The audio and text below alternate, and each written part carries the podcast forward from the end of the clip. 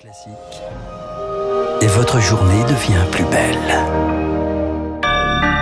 Lundi 25 juillet, merci d'écouter Radio Classique. Il est 8h.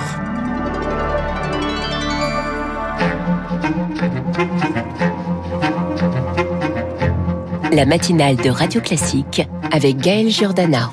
Et à la une de votre journal, Charles Bonner, place à la sobriété. Le gouvernement veut faire la chasse au gaspillage. Désormais, la clim, la porte ouverte, c'est terminé.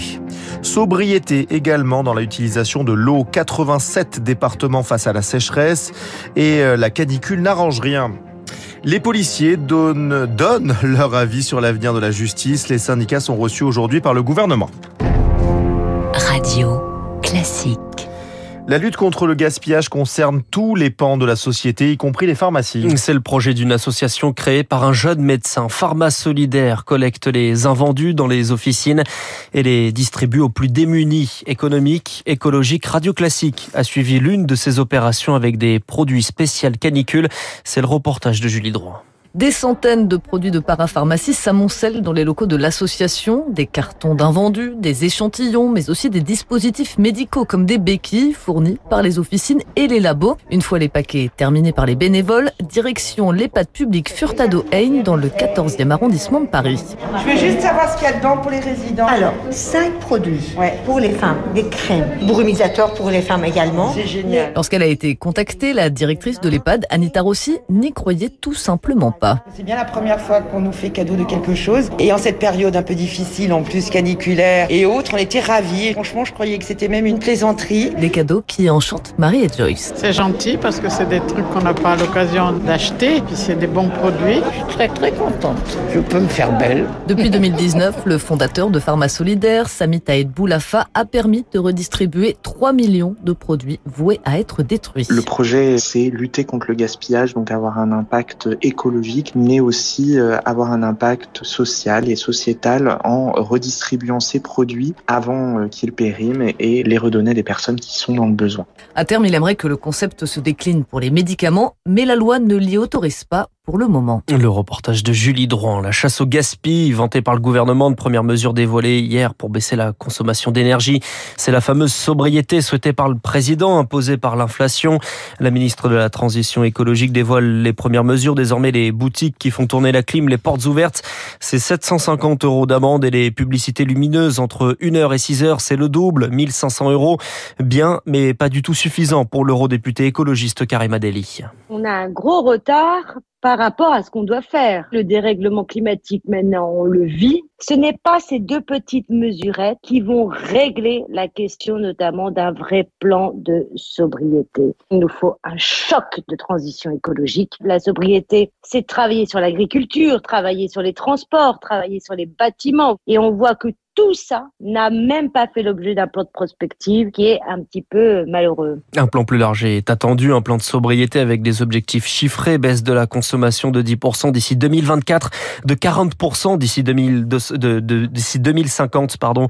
Les secteurs les plus gourmands, ce sont les transports, les industries et ces entreprises se penchent déjà sur des solutions. Alexandre Sobo est le président de France Industrie. Les plans sur la table, c'est de la transformation d'un certain nombre de process industriels, c'est de l'utilisation d'hydrogène plutôt que de gaz ou de charbon, c'est de l'électrification d'un certain nombre de procédés, mais tout ça représente des investissements euh, assez coûteux. Et euh, en tout cas, dans l'état actuel des technologies, c'est des procédés de fabrication qui seront plus chers que les anciens procédés carbonés. De façon générale, décarboner l'industrie, c'est rendre un certain nombre de produits plus coûteux avec toutes les conséquences que ça peut avoir ou sur la concurrence ou sur le consommateur. Et euh, dans des contextes où on voit bien que le pouvoir d'achat est un sujet important, l'acceptabilité sociale de ces évolutions est forcément un autre élément à considérer. Un propos recueilli par Anna Huo pour fixer les règles. La Confédération européenne des syndicats demande d'inclure dans la loi la température maximale autorisée dans les entreprises. Pour le moment, ce n'est pas prévu. L'Assemblée nationale continue de se pencher sur le budget rectificatif.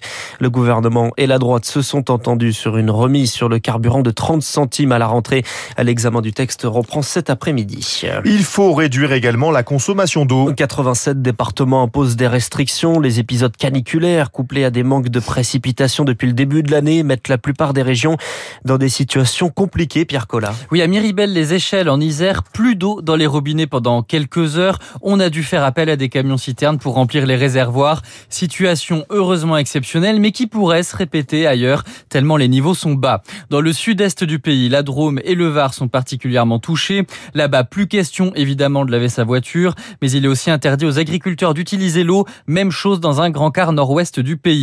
Il y a quatre niveaux de sécheresse en France. Simple vigilance, alerte, alerte renforcée ou crise. Contrairement aux vigilances météo, elles ne s'appliquent pas au département entier. Il peut y avoir des communes en alerte maximale et d'autres sans aucune vigilance. C'est le cas par exemple dans le Val-de-Marne. Mais la situation est telle que des départements sont entièrement ou quasiment en alerte. C'est le cas de la Mayenne, de la Vendée, des Deux-Sèvres et de la Vienne. Et vous parliez de l'ouest de la France, les pays de la Loire particulièrement touchés. Un phénomène nouveau selon Vasken Andréassian, hydrologue et directeur de recherche J'avais jamais vu la carte des arrêtés sécheresse aussi remplie on peut la comparer à la sécheresse de 1976. Est-ce qu'elle sera plus forte? Ben, Il faut attendre la fin de la saison sèche pour euh, faire un bilan. Le Grand Ouest est très touché autour de la Loire-Atlantique. On avait moins l'habitude de voir euh, cela. À côté de ça, ben, vous avez des régions comme les Alpes-Maritimes en fait qui subissent la même sécheresse que la, la plaine du Pau. Vers Turin, la sécheresse est vraiment exceptionnelle. On a démarré l'année de façon très déficitaire et donc euh, ben voilà cette sécheresse très forte en Italie, on la retrouve également de l'autre côté de la frontière.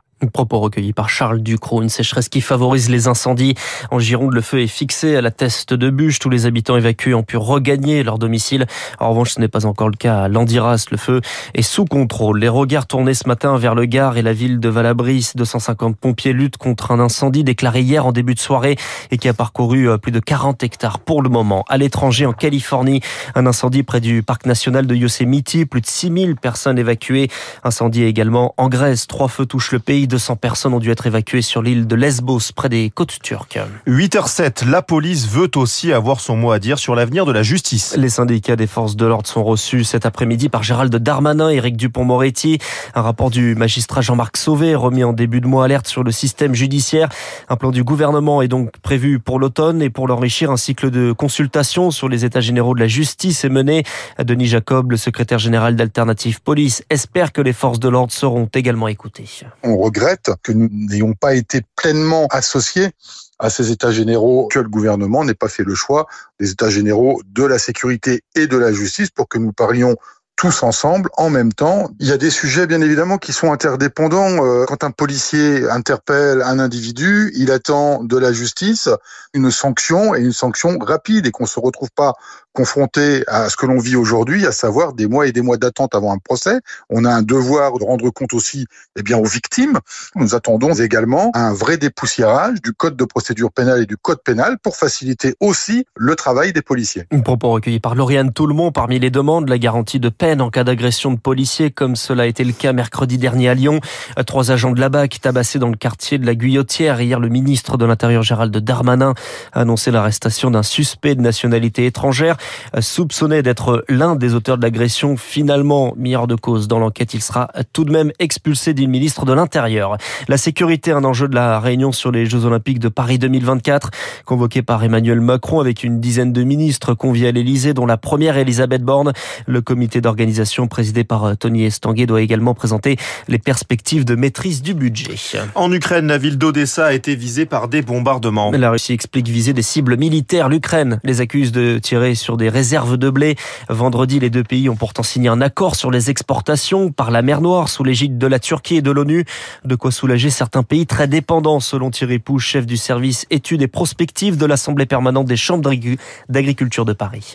Ça permettrait à des pays comme la Tunisie, la Turquie, le Liban, qui dépend à 51% du blé ukrainien, d'avoir un approvisionnement un peu plus euh, élevé que ce qu'il n'est aujourd'hui. Ensuite, pour les clients de la Russie, c'est important puisque la Russie exportait déjà, même dans le cadre du conflit, en particulier euh, vers l'Égypte, et donc de desserrer la contrainte de famine en cas de blocage de cet accord.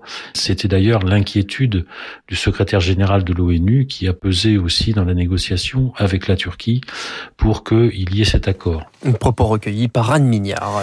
Et puis aux mondiaux d'athlétisme, la première et la dernière médaille. Dix jours de compétition et enfin cette première médaille française, la plus belle de toutes, la médaille d'or pour Kevin Mayer au championnat du monde.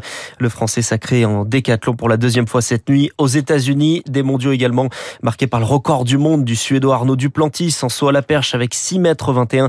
Renaud Lavillenie finit cinquième. Merci beaucoup Charles. On vous retrouve pour l'essentiel de l'actualité dans une vingtaine de minutes. Il est 8h10 sur Radio Classique. Dans un instant, la tournée africaine d'Emmanuel Macron. C'est l'édito politique d'Arthur Berdin.